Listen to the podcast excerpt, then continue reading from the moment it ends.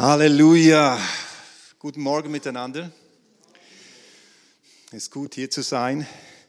Ich heiße auch alle ganz herzlich willkommen, die online mit dabei sind.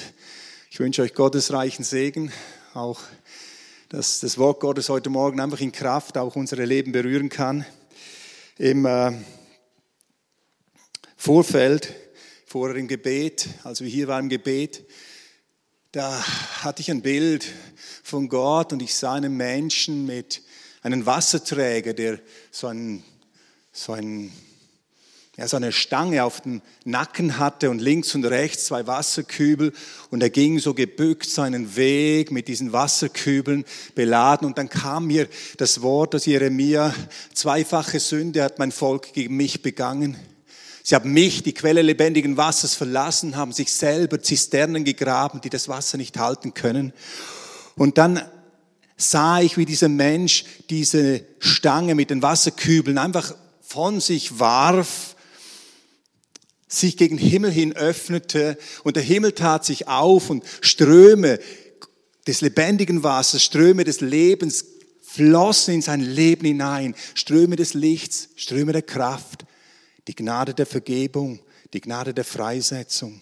Und ich denke, dass der Herr das heute Morgen tun will an diesem Gottesdienst, dass er Menschen freisetzen will von solchen Lasten. Vielleicht sind es Sorgen, die dich belasten, vielleicht sind es Sünden, die dein Leben binden, Dinge, die Gott nicht gefallen, die dein Leben bestimmen. Vielleicht hast du Ersatzgötter in deinem Leben, wo du Hilfe suchst, aber nicht beim lebendigen Gott. Und eigentlich bist du jemand, der mit diesen Lasten gebückt läuft. Und das ist gar nicht so einfach, dieses Leben. Und der Herr sagt zu dir, meine Gnade genügt für dein Leben. Meine Gnade genügt für dein Leben. Komm zu mir.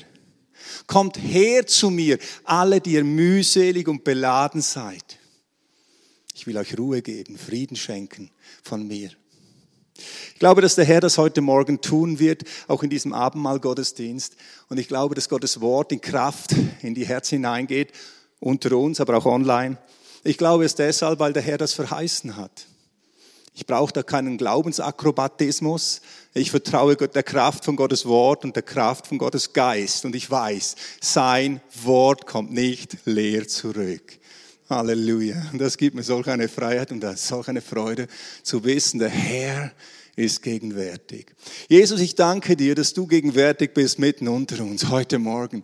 In der Verkündigung und auch im Mahl bist du gegenwärtig als der Herr, der austeilt, Gutes austeilt heute Morgen, der freisetzt heute Morgen, Jochs zerbricht heute Morgen, Menschen zurückruft heute Morgen und Leben schenkt heute Morgen, Ermutigung gibt heute Morgen, Freisetzung wirkt heute Morgen.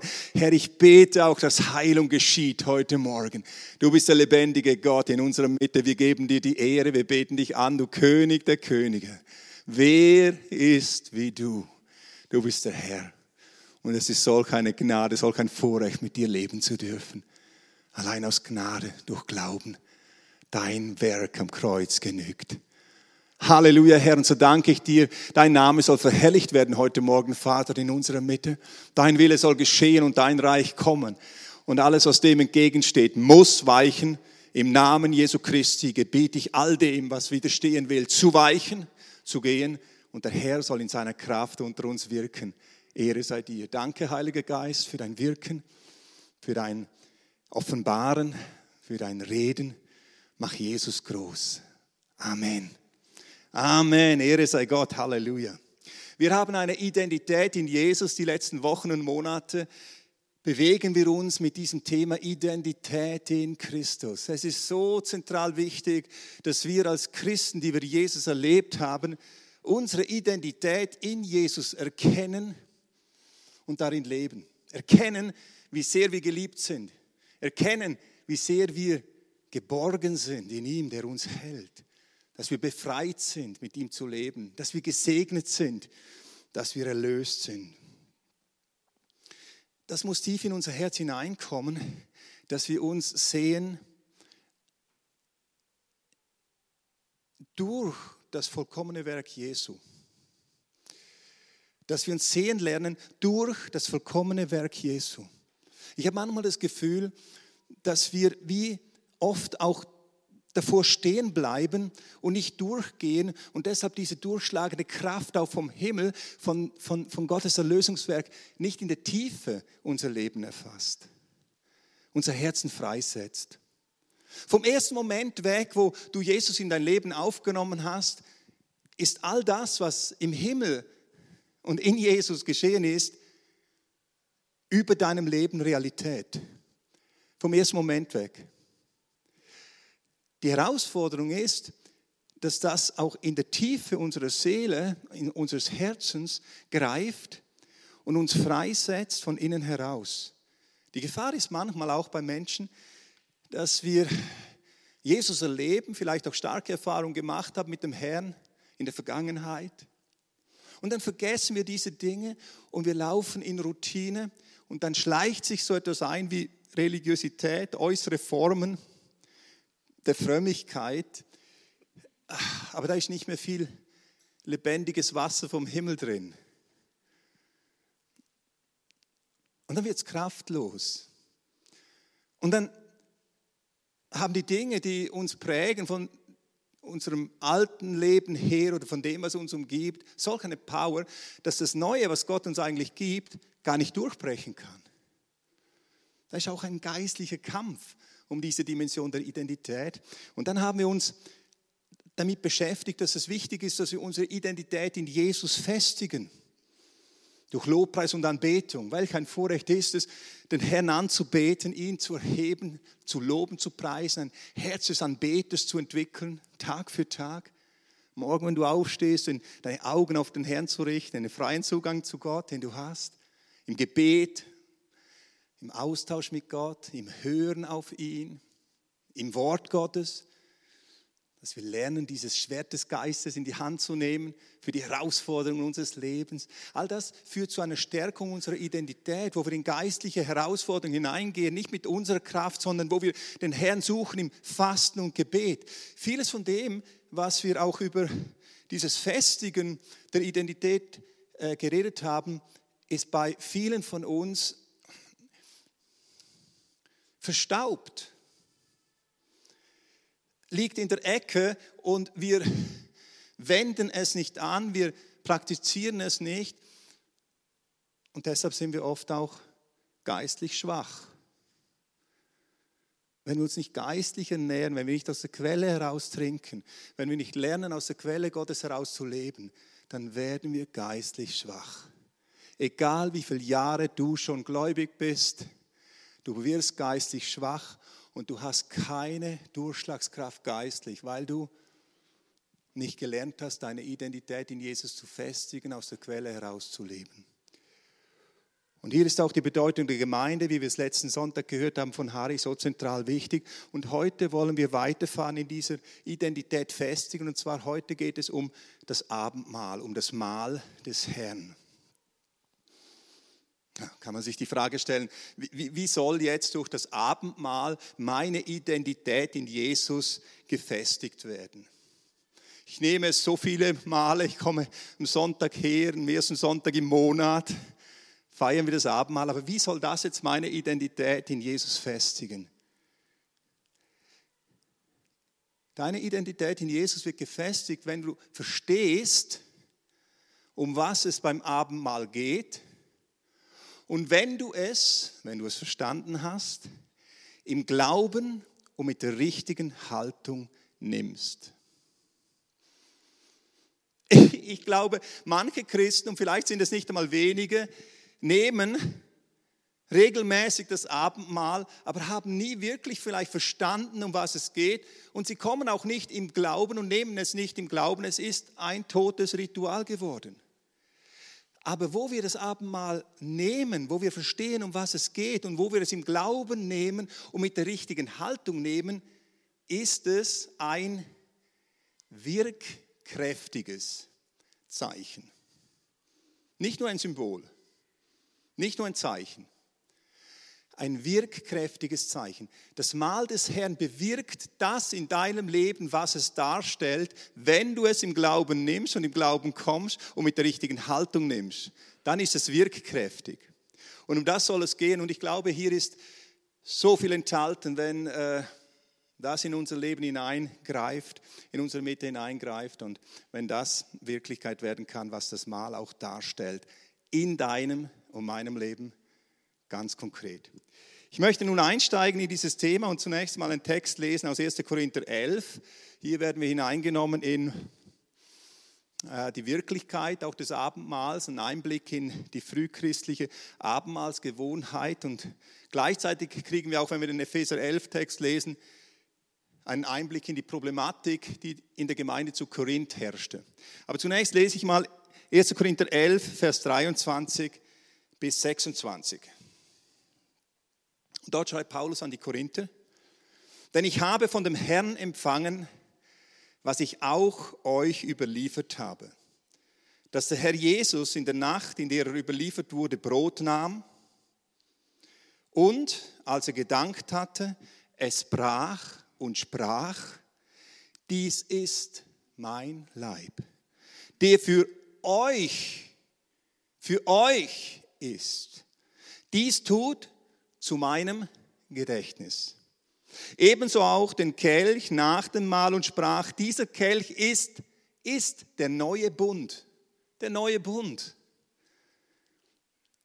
in meinem Blut. Dies tut, so oft ihr trinkt, zu meinem Gedächtnis. Denn so oft ihr dieses Brot esst und diesen Kelch trinkt, verkündigt ihr, verkündigt ihr den Tod des Herrn, bis er kommt. Nun, wenn wir jetzt hineinschauen, auch in den Kontext, also in die Situation, die damals vorhanden war, dann sehen wir ähm, einige sehr interessante Aspekte mal zunächst. Zunächst einmal in 1. Korinther 11, Vers 20 schreibt Paulus, wenn ihr zusammenkommt, um das Mahl des Herrn zu feiern. Hier wird etwas sehr Interessantes zunächst einmal deutlich. Das Abendmahl wurde als Gemeinde gefeiert, im Zusammenhang mit einem Gemeinschaftsmahl. Das Neue Testament kennt die Gewohnheit nicht, das Mahl nur für sich zu nehmen. Das ist keine neutestamentliche Gewohnheit. Wenn ihr zusammenkommt, das Mahl des Herrn ist ein Gemeinschaftsmahl der versammelten Gemeinde und es wird gemeinsam genommen. Ganz ein wichtiger Punkt. Die Problematik in Korinth war jetzt folgende, dass, und das lesen wir schon am Anfang vom Brief, dass Spaltungen in der Gemeinde vorhanden waren. Zunächst einmal Spaltungen, wo Leute ihre Lieblingsprediger hatten. Paulus sagt, hier hängt dem an und dem an und dem an. Ist eigentlich Christus zerspalten? Was sind denn wir, die wir im Wort dienen? Wir sind doch nur Diener und wieso favorisiert ihr den einen und den anderen? Das ist nicht gut. Und hier beim Abendmahl wird diese Spaltung auch deutlich, nämlich zwischen Reich und Arm.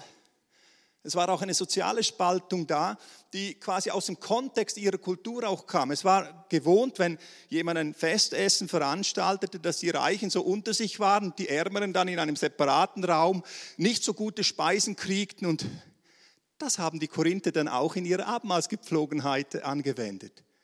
Dann schreibt Paulus, was macht ihr da? Ihr kommt zusammen, feiert das, Mal, das Liebesmahl, die Gemeinschaft. Die einen essen und trinken, die besten Weine sind schon besoffen, die anderen sind noch hungrig. Was tut ihr hier? Das ist verkehrt.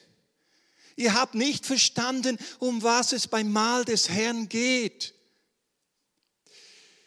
Also Paulus ringt um die Gemeinde in Korinth, damit sie geistlich verstehen, was hier zentral wichtig ist. Paulus muss korrigierend eingreifen. Er muss die Bedeutung des Abendmahls ihnen vor Augen führen. Er muss ihnen deutlich zeigen, es ist ein Gemeinschaftsmahl mit geistlicher Bedeutung und mit geistlicher Auswirkung. Er sagt sogar dann am Schluss vom 11. Kapitel, deshalb sind viele unter euch krank und schwach und manche sind gestorben, weil ihr geistlich falsche Haltungen kultiviert habt in euren Herzen und dementsprechend auch gelebt hat und dann habt ihr den Segen des Herrn nicht empfangen, sondern im Gegenteil, Gott hat angefangen zu richten unter euch. Es ist wichtig, dass wir mit der richtigen Haltung und im Glauben das Mahl des Herrn zu uns nehmen. Und wenn wir es im Glauben und mit der richtigen Haltung zu uns nehmen, dann ist es ein wirkkräftiges Zeichen, was voller Gnade und Power in unser Leben hineinwirkt. Weiter ist das Mahl aber nicht nur, in Anführungszeichen nur, ein Gemeinschaftsmahl, sondern Paulus schreibt hier in Vers 24 und 25, es ist ein Gedächtnismahl. Jesus sagt, dies ist mein Leib, der für euch ist, tut dies zu meinem Gedächtnis. Der Empfang des Brotes, also wenn wir das Brot nehmen, dann ist es ein Gedächtnis an die Hingabe Jesu für uns. Er hat sein Leib für uns gegeben. Und damit wird es zur Teilhabe an dem, was das Kreuz bedeutet. Für uns. Und hier dann, wenn ich komme zum Mahl, im Glauben komme, mit der richtigen Haltung komme, für mich. Indem ich das Brot nehme, erinnere ich mich, vergegenwärtige ich mich dessen, was am Kreuz geschehen ist. Und das hat Power.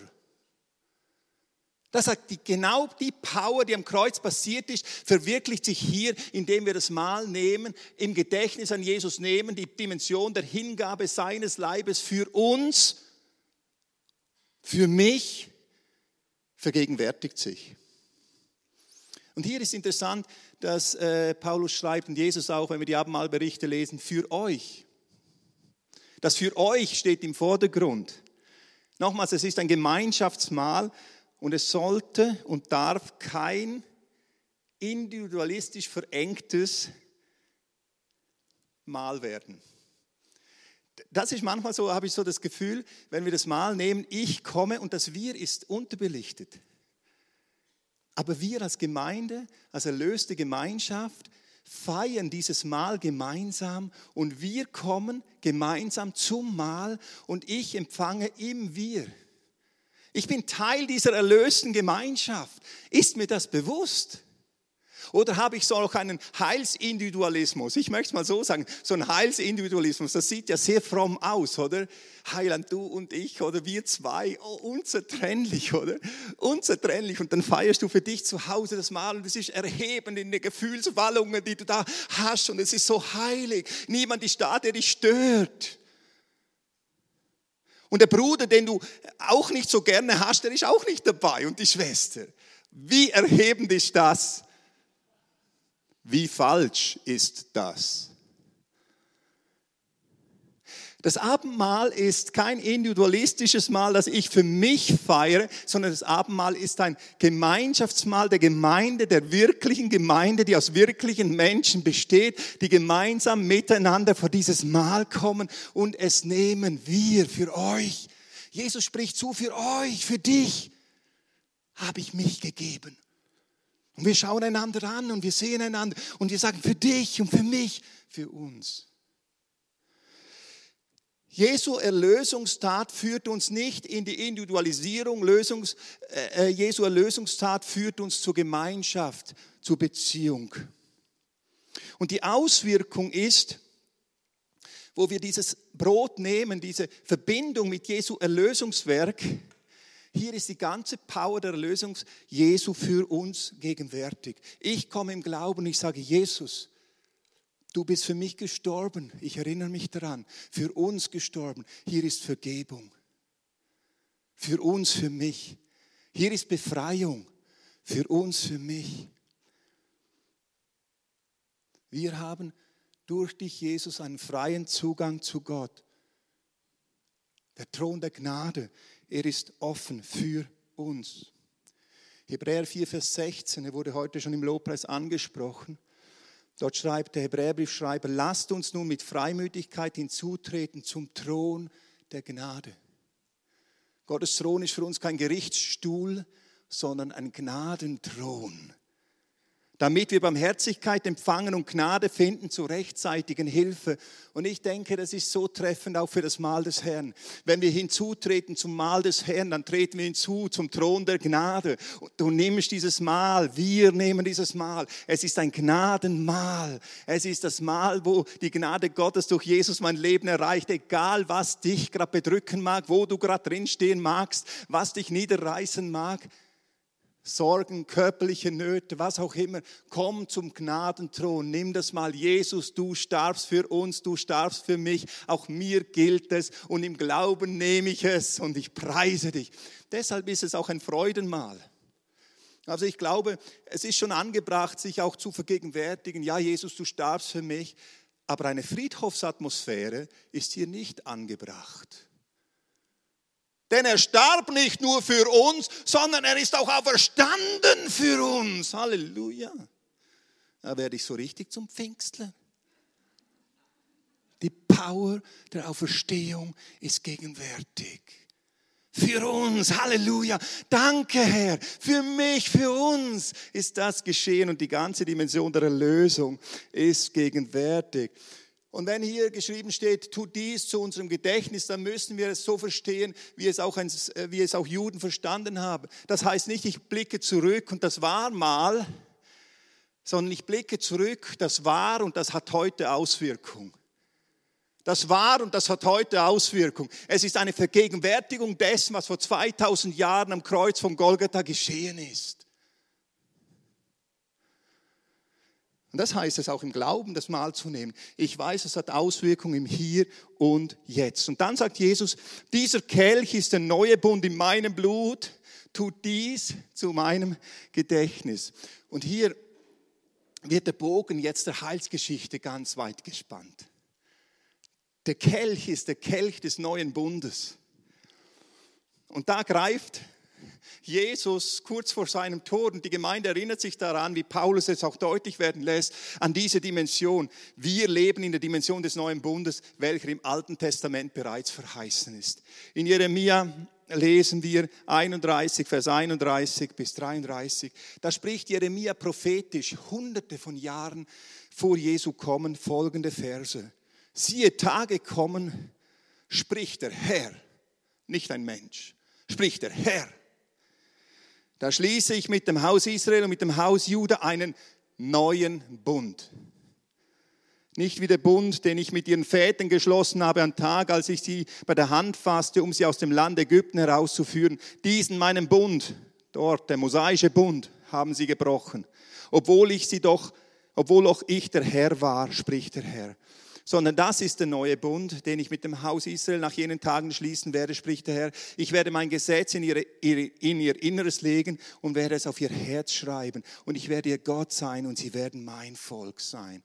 Hunderte Jahre bevor Jesus kam und jetzt Jesu, bevor er ans Kreuz geht, nimmt er das mal und sagt, dies ist mein Leib, die volle Heilsdimension vom Kreuz, vergegenwärtigt dir und zeigt, dass wir kommen.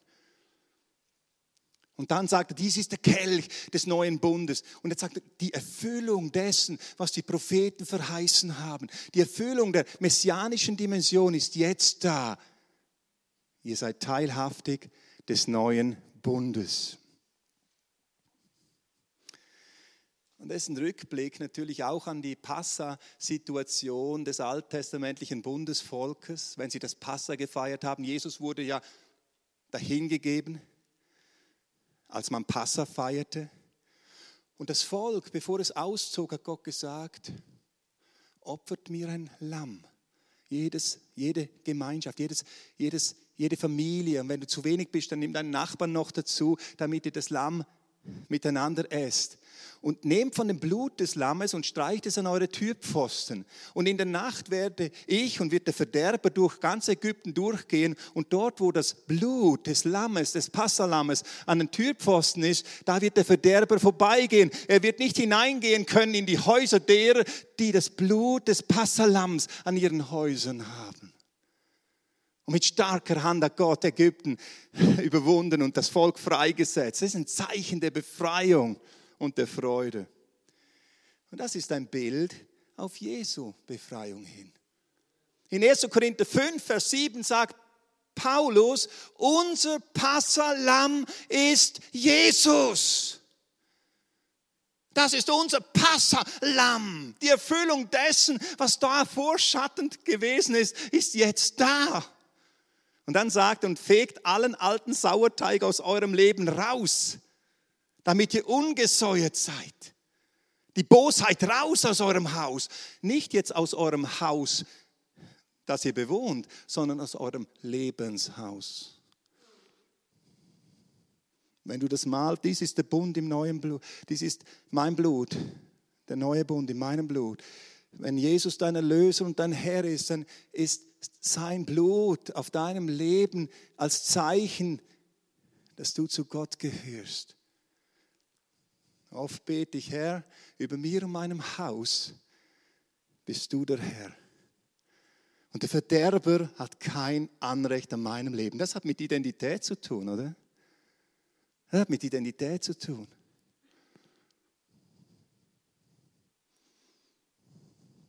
Jesus ist unser Passalam, ein Bild der Befreiung. Du musst nicht unter Knechtschaft leben, nicht unter Jochs. Du bist kein Wasserträger, der die Kübel trägt, der Sünde, die Kübel trägt, der Sorge, die, Kü die Kübel trägt, der Last und weiß ich was alles auf deinem Leben. Du bist berufen, um frei zu sein. Hast du dazu einen Namen? So ist es. Befreiung. Jesus ist unser Passalam. Wir sind befreit zur Gemeinschaft mit Gott. Er ist in unserer Mitte. Wir leben durch Jesus im neuen Bund. Und eigentlich ist Jesus heute Morgen der Gastgeber, der dich einlädt und du empfängst sein Leib, du empfängst sein Blut, also das Zeichen seines Blutes und, und die Erinnerung, die Vergegenwärtigung dessen. Und du kommst und nimmst es im Glauben und es ist das, was deine Identität stärkt in Jesus. Indem wir uns daran erinnern, was das bedeutet und dann darin leben und uns entsprechend dem verhalten. Und das war das Problem bei der Gemeinde zu Korinth. Sie haben das Mahl gefeiert, sie haben sich dessen erinnert, aber sie haben nicht in dem gelebt. Das ist ein Problem. Wenn du kommst und das Mal empfängst, nimmst du es im Glauben mit der richtigen Haltung und das stärkt deine Identität. Du vergewissest dich, wer Jesus über deinem Leben ist und du entscheidest dich, Herr, der Sauerteig meines Lebens soll raus. Ich möchte mein Haus rein haben. Ich möchte, dass du der Herr bist und jedes Zimmer meines Herzens bewohnst und erfüllst mit deiner Herrlichkeit. Gott, ich will frei sein, in deiner Gegenwart zu stehen. Halleluja. Das hat identitätsstiftende Kraft. Der Heilige Geist wirkt während dem Mal an deinem Leben, an deinem Herzen. Und dann ist es nicht nur ein Gemeinschaftsmahl und ein Gedächtnismahl, es ist auch ein Verkündigungsmahl. 1. Korinther 11, Vers 26. Denn so oft ihr dieses Brot esst und den Kelch trinkt, verkündigt ihr den Tod des Herrn bis, dass er wiederkommt. Wenn wir das Mal nehmen, wir, dann verkündigen wir den Tod und die Auferstehung des Herrn, bis dass er wiederkommt. Jesus ist unser Erlöser, unser Herr und Erlöser. Wir leben durch ihn in der Dimension des neuen Bundes. Er starb für uns, für mich. Er starb für die Gemeinde, für jeden Einzelnen von uns hat er sein Leben gegeben. Hier ist Vergebung, hier ist Heilung, hier ist Befreiung, hier ist Segen für uns in ihm. Und wenn wir das Mal feiern, dann verkündigt jeder einzelne von uns, der im Glauben kommt und mit der richtigen Haltung kommt, powerful diese Dimension des Evangeliums. Es ist solch eine starke Verkündigungsdimension für die unsichtbare und sichtbare Welt. Wir bekennen, dieser Herr ist gegenwärtig und wir bekennen, dieser Herr wird wiederkommen, bis dass er wiederkommt. Hey Geschwister, das ist die beste Botschaft, die es überhaupt gibt. Jesus ist der Herr, er ist gegenwärtig und dieser Herr wird wiederkommen. Er wird vollenden, was er angefangen hat. In deinem und meinem Leben, in unserem Leben und mit dieser gesamten Schöpfung. Er wird wiederkommen. Wir haben eine Hoffnung, die über den Tod hinausreicht. Wir selbst sind eine lebendige Hoffnung. 1. Petrus 1, Vers 3. Und dann kommen wir jetzt noch zu den praktischen Schritten und auch die erwähnt Paulus hier. Wie soll das Mal jetzt vonstatten gehen? Und er ermahnt die Gemeinde in Korinth und ich denke, das ist so wichtig, dass wir uns dessen auch bewusst werden, was Paulus hier schreibt. 1. Korinther 11, Vers 28. Der Mensch aber prüfe sich selbst. Nicht ich prüfe den Nächsten, ich prüfe mich selbst. Und so esse er von dem Brot und trinke von dem Kelch. Denn wer isst und trinkt, isst und trinkt sich selbst Gericht, wenn er den Leib des Herrn nicht richtig beurteilt.